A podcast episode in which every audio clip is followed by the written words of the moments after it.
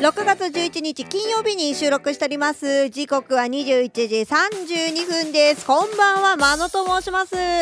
この番組は私まのが著作権に触れそうで触れないそして音楽が流れそうで流れない音楽障害番組まののグレーゾンラジオです。今週はちょっと毛色を変えてゲスト会なんですが今週のゲストは機材にお詳しいお二方をお招きしてインタビューをさせていただいた模様をお送りしようと思っております。まずお一人目なんですけども谷蔵ラジオというねラジオ番組やってらっしゃいます。その名も谷蔵さんです。はい。谷蔵さんはラジオ番組始めてから1年経ってないんですけどもこれがまたゴリゴリに機材を操りまくる機材マスターなんですよ。彼にお話をね伺うことができましたのでこの模様をお届けします。さらにさらにもう一方だけと広大と時々はてなはてなはてなという番組されてますね。広大さんにお話を伺いました。彼は谷蔵さんと正反対でもうこの道10年のベテラン配信者です。この方に機材の話もしかり音楽のディグり方のお話も伺いましたので合わせてお楽しみにください。しかも広大さんとはなぜか公開生収録という形を取らせていただきましたのでお時間ねたっぷりいただきまして2つ分のね枠のインタビュー取れましたのでごゆっくり聞いていただければと思います。それではここで1曲お送りしましょう。6月5日リリースの曲早速発表しましょうかね。ただいま絶賛 MV ミュージックビデオ制作中でございます。リリースパーティーは6月30日を予定しております。6月と7月の狭間。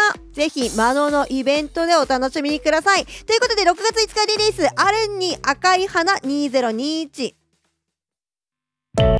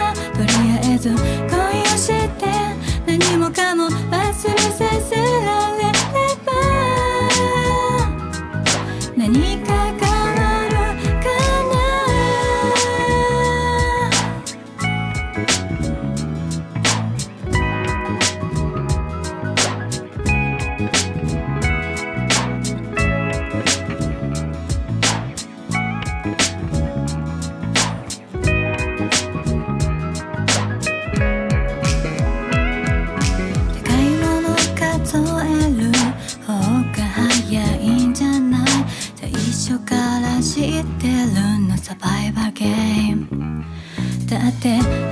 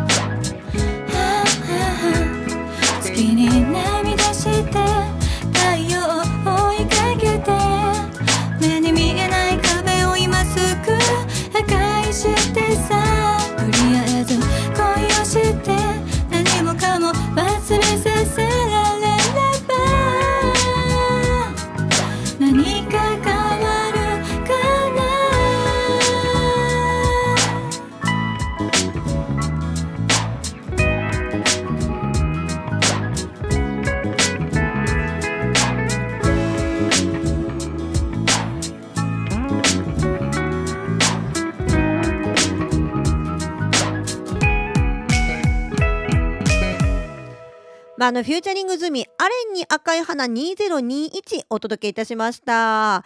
ということで、えー、早速いきましょう。マーノのの今週1週間何しとった中年コーナーです。あの、ボケ防止のために皆さんにお付き合いいただくコーナーなんですけども、今週1週間何してましたかね？っていう話です。何してましたかね？今週は、ひたすら曲作ってましたね。曲作りウィークなので、打ち込みしてたりとかしつつ、あとは、マグカップルさんというね配信者のユニットをされてる方がいらっしゃいまして彼らが新しく機材を導入するという話が出たのでそこのねセッティングしかり何が必要しかりっていうね生放送の中でゲストに呼んでいただいてお話しさせていただきつつっていうところでやっておりますで原稿ちょっとねまだあの完了はしてないんですけども引き続き続編として機材の取り扱いその2その3ってどんどんやっていきますので今回はね結構ね難題なんですよ。パソコンで使う用のミキサーをいかんせんパソコンを持ってないって状況下の中でどのように機材をセッティングするかという話なんですよね。なのでちょっとここもねちょっとやりつつってところで。曲作りしかりまあ機材色が最近ちょっと強い配信をさせていただいている傾向にあるかなというものの位置づけでございます。あとは例のね大人の諸事情によってまた私は生放送をし続けなければいけないというね期間にね突入したので15分間だけ音楽の話をするというね生放送を某媒体でやらせていただいてるというまあそんな感じでございますね。あと先ほどねお送りした「あれに赤い花2021」なんですけどもこれ実はまるっと今ミュージックビデオを作ってる最中でそれのねちょっとミーティングだったりとかまあ本格的に指導し始めたのでそれに関していろいろとねやりつつっていうところで結構ねトリプル進行ぐらいでマノが今動いてるってそんな感じでございます。まあ察しの通り瀕死状態なそんな私ですが、えー曲紹介参りましょうね。そんな瀕死状態の私が今週紹介した1曲はビル・エヴァンスでしょうな。ビル・エヴァンスの特集やっててその中で「You Are All the Things」というね曲をオリジナル曲としてやってますぜっていう話をしてたんですけどこれってよくよく聞くと「All the Things You Are」というスタンダードのジャズの曲があるんですけどもこれのねメインのメロディーがないバージョンなんですよ。平歌みたいなパーツでずっと回してるってそんなようなビルのね一曲だったりするんですよ。70年代の曲なんですけどもこれぜひ聴いていただきましょう。Apple Music 並びに Spotify の URL 説明文に貼らせていただきますのでよろしければそちらからどうぞ。ちなみに Apple Music ロスレス始まったんで Apple Music で聴くのマジでおすすめです。って言っちゃうとさ、 Spotify がかわいそうだよね。一応フォローしとくと、あの、 Spotify にはビル・エヴァンスの Apple Music には入っていない曲、 Theme from 55 Days at Peking っていうね、映画のサントラなんですけども、未発表の曲なんですよ。これが Spotify で聴けちゃうっていうことで、これね、音はそこまでいいかはわからないけど、ぜひ聴いてみてください。このビル・エヴァンスの中でも発想がね、めちゃめちゃポップで面白いよりの聞きやすいビル・エヴァンスだと私は勝手に思いましたね。ということで、この曲も Spotify の URL 貼っつけときますね。ということで、ポッドキャスト並びに Spotify でお聞きの皆様はこの後のセクション、そして各媒体でお聞きの皆さんはまた明日以降の配信で配信者向け機材特集のインタビューをお送りします。あののグレーゾンランドセド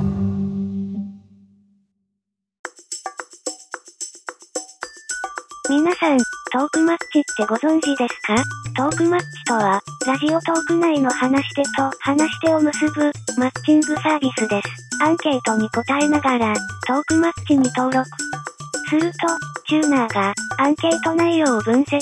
普段出会わないようなマッチングがされ、通知が来ます。公式アカウントと相手の話し手を交えた、チャットで基本ルールが伝えられ、あとは、日程調整、そしてラジオ収録やライブ配信、スタートです。ぜひ登録し、素敵な仲間を見つけてくださいね。声と声を結ぶトークマッチあののグレーゾーンラジ Thank you. はい、マノのグレーゾーンラジオをお送りしております。本日はちょっと毛色を変えまして、皆さん機材って何使ってますか？なんてお話がね、巷でいろいろとね、行われてるんですけども、そんな中でお詳しいお一人、今日はゲストにお呼びしてます。こちらの方です。どうぞ。どうも皆さんおはにちばんは谷蔵でございますどうもどうもですお願いします。はいよろしくお願いしますどうもご無沙汰してますいや、ご無沙汰してますね。お元気してましたか？えなんとか健康でございます相変わらずですね。いやいや何をおっしゃいますやらもう平常運転でございますよ。まあ、そんな谷蔵さんでございますけども実は機材お詳しいというかめちゃくちゃ機材にお金を使われているってまあそんなイメージでございまして今回はお話を伺っていこうかなってとこなんですけどもはい。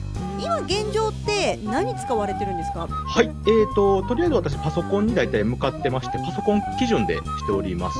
はあはいはいはい。今真正面にパソコンがあるんですけどデスクトップのね。はいはい。で一応マイクですねメインのマイク何個かあるんですけど、はい。と主に使ってるのがあの通常のあのマイクはコンデンサーとダイナミックかあるんですけどコンデンサーはですね今これ喋ってるのがオーディオテクニカの AT4040 っていうマイクになります。それってマイクの差し口って USB のタイプですか？普通の通常のマイクのものになりますかね？はい通常のマイクのやつになります。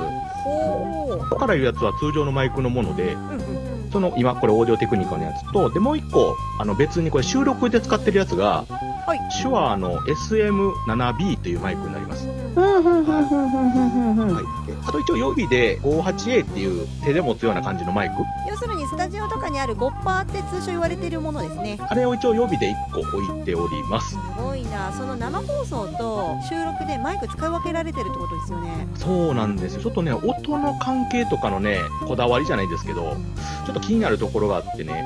どういったところで使い分けをするきっかけになったんですか？えっとねまあコンデンサーとダイナミックのなんか違いっていうのはまああの一般的なもんでコンデンサーの方が音拾いやすいっていう。そうですね。言われてますよね。私もちょっとあの詳しくはあんまりないんですけどライブの時の特にコラボなんかするときは音がね聞こえやすいか通りやすいんでできるだけコンデンサー使うような人なんですよ。ああなるほどなるほど。で、収録の時はね、じっくり喋るんで、ダイナミックのマイクを使う。こっちの方がなんかね、若干収録で聞き直したら、周辺音がね、拾いにくいっていうことなんで、そっちの方がいいかなっていうことで、ちょっと使い分けたりなんかしております。なるほど。ちなみに谷蔵さん自体は配信っていつから始められたんですか？えーとですね、昨年のね、多分11月、12月前後ぐらい。えそれでこんな喋り慣れてる感じなんですか？びっくりしたんですけどいやー、でも最初の頃の収録は黒歴史ですよ。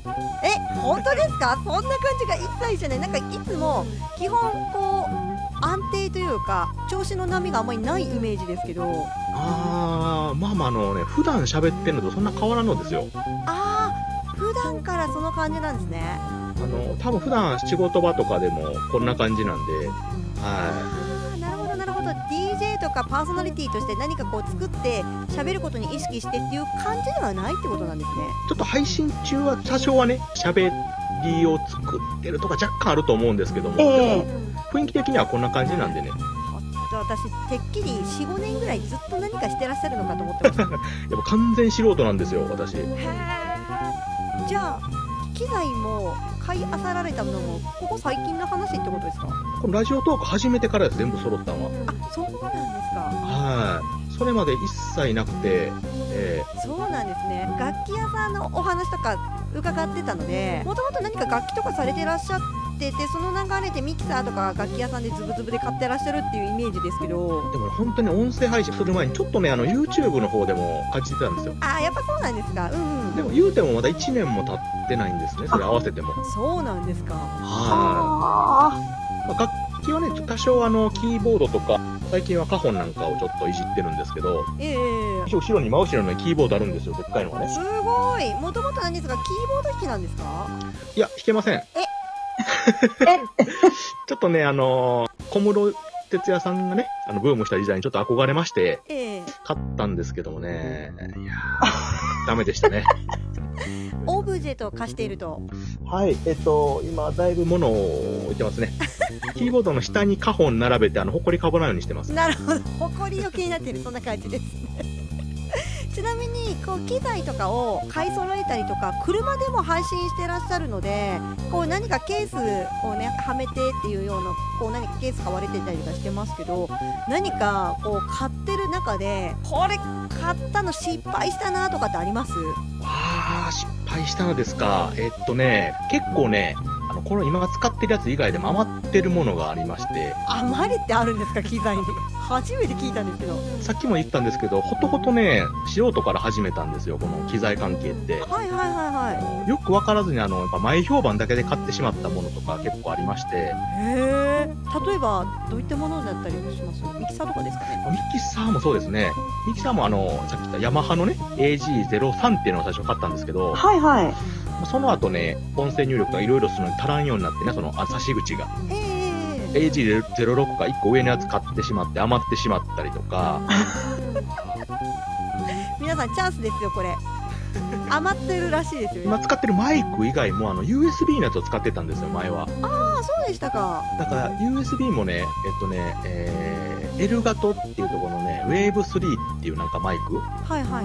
とかね、あとアーカーゲー、はいはいアーカーゲうん、のライラっていうのかな？なんかいう USB マイクもあるんですよ。真四角の長方形のなんかマイクなんですけど、ーアーカーゲーを余らせるって相当ですよ。ここね、エンターしたんですけど、どっちもね。一応、思ったね。使ってるんですけど、ええ。たまにね、あのーそれはほんまに純粋にプライベートであの、チャット、チャットというかね、ボイスチャットとかいうので使ってるぐらいなんです。なるほどマイクの方が、音声がちょっといいので、え使ってはいらっしゃるんですねー、そうですね、アーカーゲーは使ってない。1回、2回ぐらい使っただけで。いやそれはちょっともったいないですね結構この配信周りのものに結構お金を投資していらっしゃるという谷蔵さんっていうことであのーやっぱり、聞いていただくものじゃないですか。音声だけじゃないですか。そうですねだからやっぱり声とか音っていうのはこだわらないと失礼かなっていうイメージがあって、ああなるほどなるほど。もう素人のこのトークを聞いてもらうわけなんで、うんうん。やっぱり最低限聞き取りやすいとかね、やっぱり音質的なものはやっぱり失礼のないようにっていうことでね、そこにはちょっとケチらんとこっていう思いでやってきたので、皆さんこれ聞きました？今の。これ結構大事だと思いますよ私内容がね、もうこんなじじいですよ。いやいや見てないから分かんないのよじじい具合がそんなんね、まあ、そんなんがしかも音がザーザーしとったり聞き取りにくいってなったらもう失礼、この上ないでしょ。もう聞いてくれんすよ、誰も。ええそう。谷蔵さんのでもラジオってすごく音の質もまあしっかりなんですけどクオリティが高いですよねそうですか。いや、全然もう毎日もう、めようって思うぐらいもう。いやいやいやライブにしかりすごく生放送なのにクオリティが高いっていう BGM もしっかりされてるしオープニングもちゃんとあってちゃんとラジオしてるなっていうイメージのあるパーソナリティのお一方だったりするんですよ実はありがとうございます。もうそう言ってたら、もうそれ、それの言葉を胸に墓に入ります。ありがとうございます。まだちょっと早いですけどねまだ もうちょっと頑張ってほしいですけどねはい、ありがとうございます。ちなみに最近のあの車の配信はスマートフォンにそのまま喋りかけるような形になるんですか？いや、あれはね、マイク使ってます。い車にマイク持ってきてるんですか？やマイクって言ってもね、あのー首にこう引っ掛けて、そこからマイクが伸びてるタイプ。へえ今そんなのあるんですねこれね、あの、あんまり市販というかね、メジャーじゃないんですけど、はいあのーいわゆる電話とか対応するような仕事する人、うじゃないんですか。ああいう方が使うような、なんかその業務用に近いところのメーカーさんのやつを買ったんですよ。どうですか？その音質的なものとかは？えっとね、反応はね、ちょっといいみたいです。あんまりその、音質はまあまあ、多分ええとは思うんですけど、うん。雑音を拾いにくいというか、エンジン音をね、ああなるほど。車のエンジン音ね。そこが一番ネックでいろいろ探したらね、なんかそういうのがちょっとありまして、えー、ちょっとね、張ったんですけど、買ってきました。車の中で配信されている方結構いらっしゃると思うんでこれちょっと探してみてくださいね。ちなみにメーカーとかって？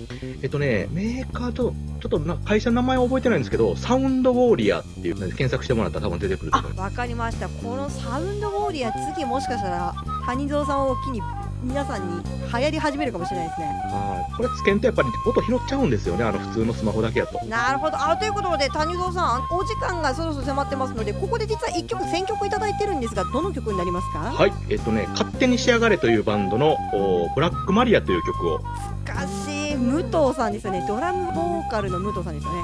これがね、渋くてね、もうハマってしまって。これはね谷蔵さん好きなのはちょっとわかる気がします本当にということで Apple Music 並びに Spotify の URL 説明文に貼らせていただきますのでよろしければぜひ一度聞いてみてくださいねということで谷蔵さんお付き合いありがとうございましたこちらこそありがとうございました。次回はゲストでいらっしゃってくださいねぜひとも呼んでください。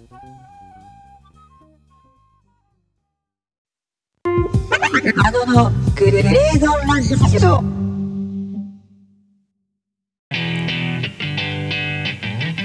ラジオドラマ制作委員会。ビュート原作青春群像劇。僕らの愛で円描くに人気とかが集結。毎週水曜日夜みんなで作るラジオドラマ定例ライブでわちゃわちゃ配信中。主人公はそこの君だ。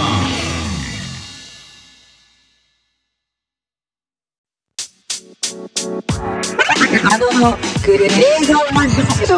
ンラジオはいマノのグレーゾーンラジオ本日のゲストはこちらの方です。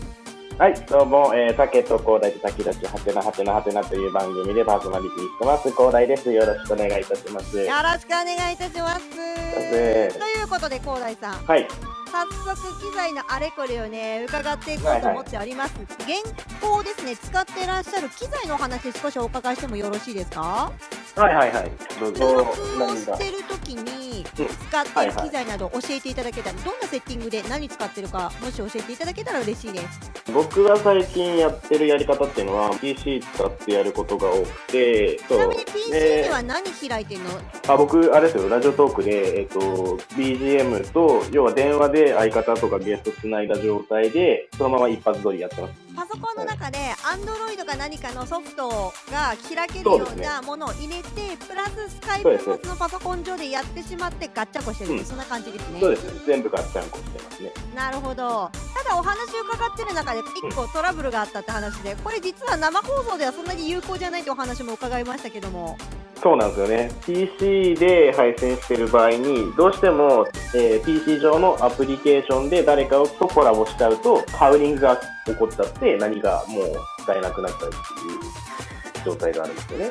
そうなんですねそれがね、どうしても僕の中でも、どう設定し直していいのかが分かんなかったりとかがあるんですよね。なるほどねここのトラブル要するに一周してきちゃうから音が二重みたいな感じでハウリングしてしまうってそんな現象が起きるというそうですね。はい感じで。ございますね、うんなるほどでもこれは収録は結構有効的に使えるでしょ音も綺麗だろうしうん。そうですね。なるほど。ってことは収録の、えー、とコラボの時はあんまりラジオトークの機能は使ってらっしゃらないってそんな感じですかね？最初は使ってたんですけど、そのなんかやっぱちょっと BGM かけたりだとか、そういうのしたいなって思った時には、結構ちょっと制限されるものが多くて、こその PC でやった方が、えーいろいろ都合がいいなっていうのを思ってやり始めた感じですね。これちなみに収録とかを PC でやってる際に12分で上げなきゃいけないって決まりがあるじゃないですか。それはもうラジオトークを使ってるの？それとも違う何かソフトを使ってそれの12分だけをカットして乗っけてる感じなんですか？パソコンの中に Android を入れた状態で、その Android の中に、えーラジオトークが入って、そこから一発撮りしてるって感じですね。あーなるほど普通通り一人喋ってる状態です。なるほど、パソコンの中のうんラジオトークを開くようにして、そこで一発撮りしてると。はい。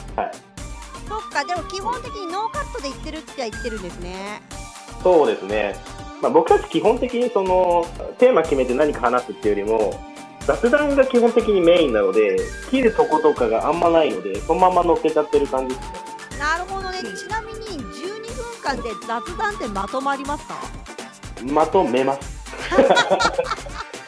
それは技術なんですね。なるほど。皆さんこれですよ。この広大さんのねラジオの強みはそこですよ皆さん。一度ね 聞いてもねいいと思いますよ、はい。ぜひ盗みに行ってください技を。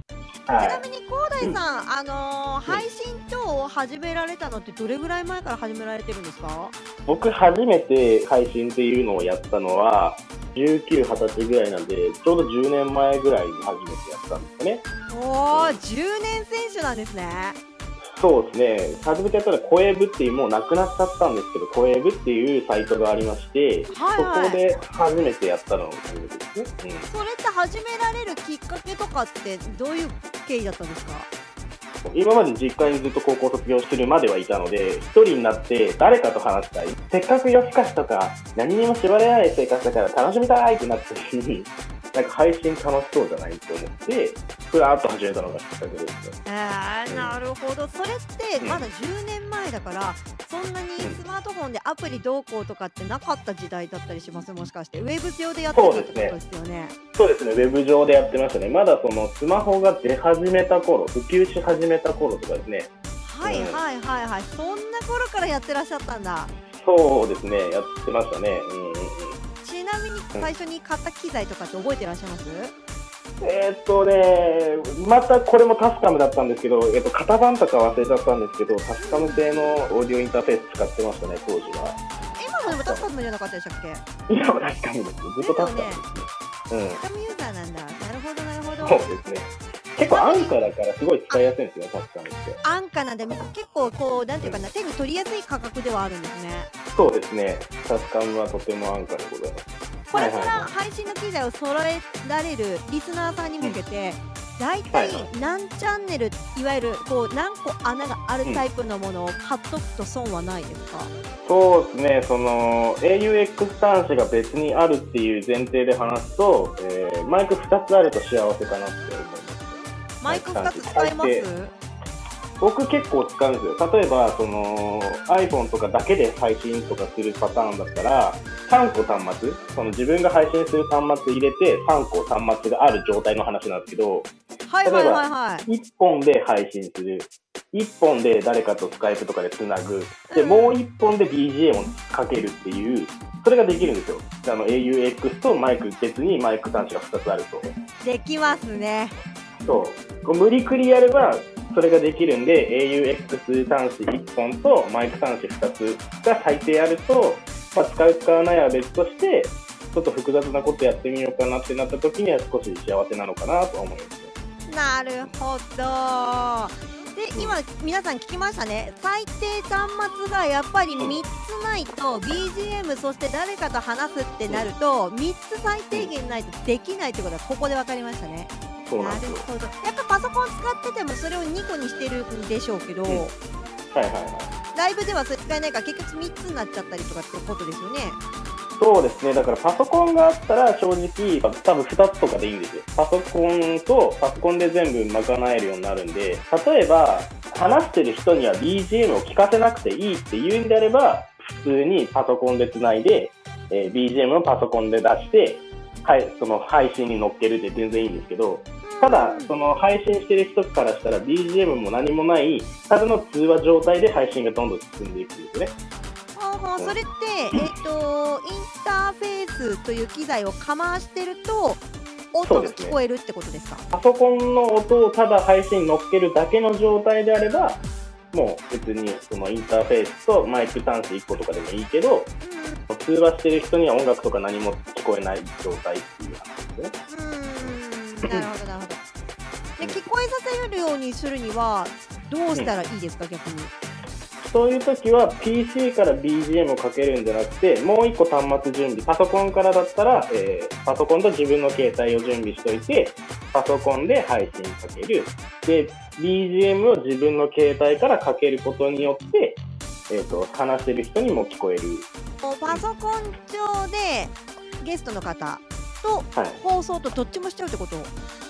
そうですね。あはい。あなるほどなるほど別端末から自分の声と BGM をマイクから出してる状態ってことですね。なるほどねということでお今回実は広大さん2曲ご用意してくださっていましてそのうちのはい1曲まずご紹介いただきましょうかね。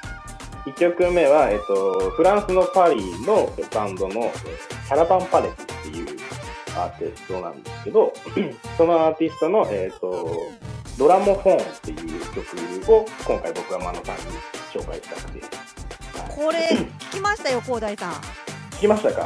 ん。よかった。あのねよかったですか？よかったしこの感じってロシアのヒットチ。ャートとかに結構ありそうな感じの PV だったりとかしたので。うんうんここもうん含めて、あフランスってこういうの受けるんだなるほどなって一つ思ったのと、うんあの謎のね藤原原西さんのようなダンスがこうされるような PV だったんですよねそういう感じ流行るんだって思いつつと、うん。そしてこれフランスの曲やけどどこから知ってんっていう2つが疑問ですね。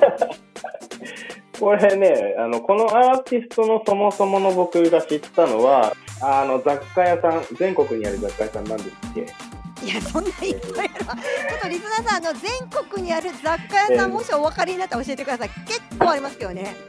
ビレッジヴァンガードですね。そう、ビレッジヴァンガード。あよかったです。ねすぐ出ましたね。さすが若いです。ビレッジヴァンガードで、えっと、はい。キャラバンパレスの、まあ、別の曲で、スージーっていう曲があるんですけど、それが流れてて、ええ。で、それを聞いたのが初めてですね。あなんかめっちゃいい雰囲気の曲だなと思って、でうんまあ、後日家でね、YouTube とかで調べたら、まあ、キャラバンパレスっていうバンドなんだなって言って、そこからどんどん深掘りしていったって感じですね。なるほどね。っていうことはディグリの一つの要素として広大さんはビレッジヴァンガードが挙げられるよってことですね。そうですね。なるほど。これ皆さんね説明文のところに曲名とタイトルですね。書きますので、よかったらそこからあと Apple Music と Spotify の URL も貼りますのでよろしければぜひそちらから今度聞いてみてくださいね。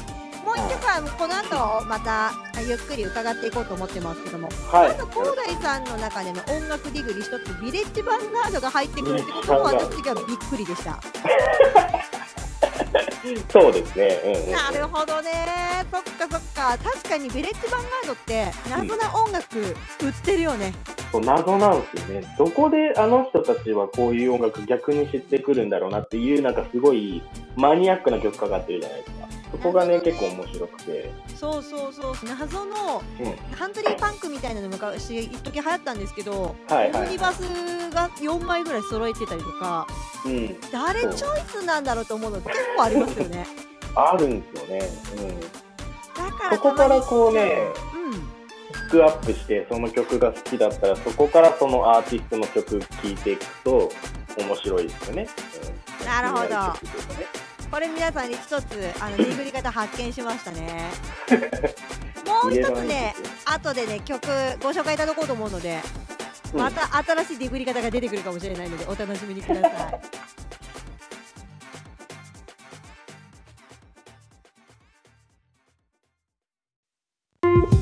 謎のグレーゾーンラジオ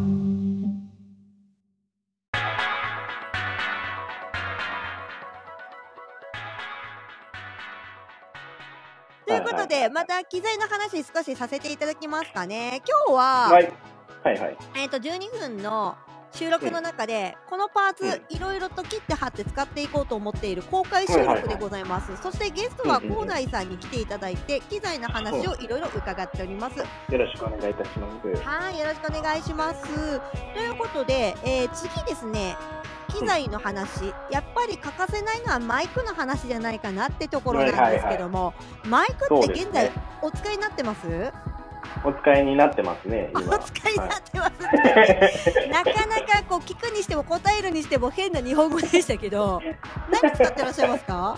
僕が今使ってるのは、アーカーゲーの P120 っていうコンデンサーマイクですかね。うん、アーカーゲーいいっすよね。アーカーゲーめちゃくちゃいいですね。アーカーゲーとかいろいろあるじゃないですか。まあ困ったはいはいら大テク使えとか皆さん言うはいはい言ってますけど、あえてのアーカーゲーに行った理由って何かあるんですか？録音した音声とかを聞いたりとか、いろいろ自分の中でレビュー読んだりとかした中で、やっぱりすごくね、音の深みがあるというか、その再現まで、なんていうか、自分が食べてる音とかの拾い方とかもすごく良くて、で、あと、見た目もね、真っ黒でシックなんですよね。で、はいはいはい手に取ってみるとめちゃくちゃ重たくてずっしりしてるんですよ。これがね、すごくかっこいいなと思って、僕は買ったんですよね、こいつを。結構見た目的な要素7割ってとこですかね。そうですね、うん見た目から入るところもあるけど、でもやっぱりそこまでめちゃくちゃ高いのを買えなかったんですよね、一旦。なるほどなるほど。それでなんかまあ見つけたのがこいつで、やっぱりアーカーゲーってね、いろんなところで自分も聞いたりとかしてたし、オーディオテクニカとか、ゼンハイザーとか、ね、アーカーゲーとかいろいろある中で、ちょっとかっこいい名前だじゃないですか。アーカーゲーって。なんだろうその見た目的な男のロマン的なやつ。うん。僕はすごく好きなんですよね。だから、ここから入ったのがあるんですね。いいですね。なんかね、アーカーゲーか。なるほどな。うん一つじゃあリスナーさんにご提案いただきたいんですけども、もしこれから配信で、うんじゃあしっかり機材を揃えて音バッチリでやっていきましょうってなった時にうん。うん。何のマイクおすすめします？進めてっていうか、これからも配信とかを続けていきたいんであれば、僕はコンデンサーをまず買った方がいいのかなとは思いますね。あー長い目で見た時ね。うん。メーカーさんとかなんかあります？ここぐらいだったらまあ試しててもまあ損はないよというかそうですね。でもなんか、まあ、アーカーゲーのこの僕が使ってる P120 も1万円前後ぐらいで買えるので、そこまでめちゃくちゃ高いっていうわけじゃないの思っで、たより安価ですねそうなんですよ。うん。アーカーゲーってもっと高いイメージがあったからこいつはね、割とそんな高くないんですよ。なるほどなるほど そうなんですねちなみに広大さんってミキサーとかって使ってらっしゃいます、いや、使いたいなとは思いながらも、使えてないんですよね、まだ。エコーとかかけられる時って結局パソコンとかでかけてるってことですかね？いや、このオーディオインターフェースに全部入ってるんですよ。ああついてるんだなるほどなるほついどてるんですよ。それでそれでその安価な値段でインターフェース変えるのは素晴らしいですねそうですね。確かこの前ちらっと見たら、1万円切ってたんじゃないかな、僕が使ってるこのタスカムのやつ。8000円とかぐらいじゃなかったか本当に？な。はい。これ皆さんこうラジオトークの中のフィールドで頑張ってらっしゃる方は Amazon ギフトチャレンジっていうイベントが時々ああったりするじゃないですかそうですね。はいはい。それで頑張れば全然機材は夢の話じゃないってそんなところですね。全然夢の話じゃないですね。なるほど。ちなみに機材をうん。導入したりとかしてる中でもう10年選手だから広大さん失敗談とかあるのかなと思ってお話を伺おうと思ってるんですけど何かこれ買ってああしまった失敗したとかっていうことございますか？今使ってるやつには失敗したなっていうのはなかったんですけど、ええ 一番最初に買ったタスカムの、えー、とオーディオインターフェース、型番本当忘れちゃったんですけど、あいつは曲をかけることができなかったんですよね、そいつからは。あそうなんですか？BGM とかを。そうただの、マイクをパソコンと接続するためだけのオーディオインターフェースだったんですよ。当時の喋るためだけのやつってことですねそう、すごく失敗しましたね。なんで、こう BGM とかをかけれるものとかがちゃんとしっかりついてるのかとかいうのは確認したりとかした方がいいですね。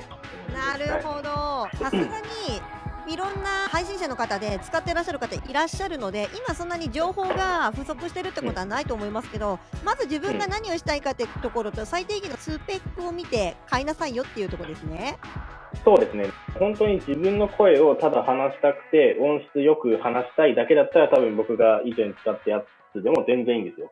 BGM どなくても自分が喋りだけでいけるっていうんであれば全然いいんですけど、BGM かけたりとかエコーかけたりとかがしたいなっていうんだったら、そういうのがあった方が絶対いいよねっていう話ですね。なるほどね。ちなみに失敗した機材はどこに葬りあったんですか？なくしたんですよ。なくしたんですよ。結婚した時に多分嫁に捨てられたんじゃないかなっていう。マイクとともに。うん。なんかどこかの配信者の方ではいはいはあの漬物石になってるみたいなぐらいの使い方しかできひんっていう人いいましたけどまさかあれを捨てる人いるっつって。い。捨てられてるんですよね。だから僕、だから、ラジオトーク始めた時は、こいつ持ってなかったです。今使ってるやつ。ああそうなんですか。持ってなくて、以前使ったやつを探してやろうと思ったはいはいはいはいはいそはい。したらなくて、でも、じゃあ買うしかないかと思って全部買ったんですよね。なるほどね。そうなんだ。私捨てられるとかあんだな。皆さん気をつけてくださいね。特に特にご家族の方とね住んでらっしゃる方、特にお気をつけくださ本当に。全く興味ない人からしたら、ただのガラクタですから。い。重めのガラクタだね。うん重めのガラクタなんでね。気をつけないと。ということで、はい。そろそろもう一曲、ご選曲いただいているものを、はい、ご紹介いただこうと思うんですけども、このセクションでは何をご紹介いただきますか？2曲目は、えーカーロ・エメラルドさんの「バック・イット・アップ」っていう曲を紹介したくて。これって、あれですよね、オランダの歌手の方？そうですね。ですよねオランダ。の歌手の方ですね。うん私どっちも知らなくってあの、はいはいセクションでご紹介いただいたアーティストもしっかりなんですけど、どうやって出会うの？これはその結局その僕が最初に紹介した Caravan Palace っていうのはジャンルのくくりで言ったら、えー electro swing っていうジャンルになるんですよね。ええでその electro swing を掘り下げていったら Caro Emerald にたどり着いたっていうのもありますし、はいはいはい。えっともう一個は僕が働いてたお店の BGM で、えっと Back It Up が流れててめっちゃいいなって思って調べたっていうなるほどね、そっかそっか。ここでディグり方が2つ出てきましたね、皆さん。おさらいしましょう。はいまず1つ目は、1つジャンルがあって、そのジャンルを探して探してディグって掘っていくと、新しい同じ同系のうん新しいアーティストに出会うと。それが1つ目。ですねで2つ目は広大さん料理人の方だったりするのでおしゃれな炒めし屋とかでこう流れてる音楽、これも結構ね喋りに夢中になってそこのあなた意外とねバカにできないですよっていう。できないですね。本当に。いい曲かかってますからね。すでに横にスマートフォンにシャザムというね音楽聴かせてこれですよって教えてくれるアプリをねすでに起動させておかないといい曲逃しますので、ということで Apple Music 並びに Spotify の URL 掲載させていただきますのであとタイトルもね掲載してます。意外と飲食店の音楽はいい。そしてカランカランめっちゃ言うてるな、すいません。ということではいこの2曲、えーご紹介いただきました。ありがとうございました。あのグレーゾーンマンション今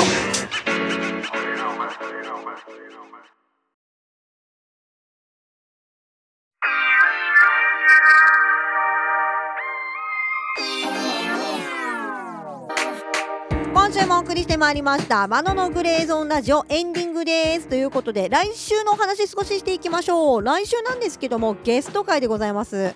ゲストの会はマストで聞けっちゅうことで。っていうか今月ゲストめちゃくちゃ多くない。めっちゃこちらとしては音楽番組っぽくて助かってますけどね。なんて言いながらあの生も言っちゃったりしますけども。来週のゲストは出来たてほやほや大学生音楽ユニットブルーベルズのお二人です。お二方に音楽の話とかね。あとはまあ音楽のディグり方なんか少しお伺いしたりとかあとで6月6日にね彼らね2曲同時でリリースしてるんですよ。このね2曲同時リリースの裏話なども少しお伺いできればと思いますよ。お楽しみにください。もしねブルーベルズにご質問等ありましたら、まあ、あのグレーゾンラジオ宛てまでお便りお待ちしております。お便りのお送り方法はポッドキャスト並びに Spotify の方はお便りはこちらという URL がございますのでそちらから。そして各媒体でお聞きの皆様は私の番組のお便り機能を使っていただければお送りできますのでこちらからどうぞといったところでお便り実はねご紹介できてない分めちゃくちゃあるんですよ。皆さん本当にありがとうございます。お送りいただきまして必ず読ませていただいておりますのでご意見ご感想ありましたらじゃんじゃんバリバリお待ちしておりますといったところで最近はグレーなお便りより感想をいただくことが多くはなってきたんですがその中で一つ毛色がちょっとね違うタッチのお便りがありましたのでご紹介させてください。グレーゾーンネームタニーさんでございます。ありがとうございます。こんにちは。突然ですが海外で見られる NHK って日本とは番組が違うことが多いんですがジャニーズの「少クラ」という番組が週末に放送されています。この方ちなみに補足をしておくと韓国在住の方なんですね。なのでこちらと違う NHK の番組が見られるとまあそういった状況でございます。お便り戻りますね。先日それを孫の発表会を見るおばおばあちゃんのような気持ちで 見てたらそんな気持ちで見るんじゃないよ全くジャニーズを。はい。歌詞が凄まじくルー大柴みたいになってる曲があったのでぜひ真野さんに一言だけでも語っていただきたいなと思いお便りを書きました。ここポイントですよ皆さん。ルー大柴です。はい。昔からジャニーあなるほどね。昔からジャニーズ好きだったんですが親父ギャグ満載みたいな曲をうまいこと言ったやん？みたいなノリで歌ってるのって今までもありました。あったね。うん。ただこの曲を上回るものはないんじゃないかと思い笑いながら感心してしまいました。ぜひ感想をお聞かせくださいと。ちなみにこの曲は TravisJapan というグループの Take It Make It ときめきという曲らしいです。ぜひ一度聴いてみてくださいということでこれ考えるヒットのコーナーではないんですけども聞いてみました。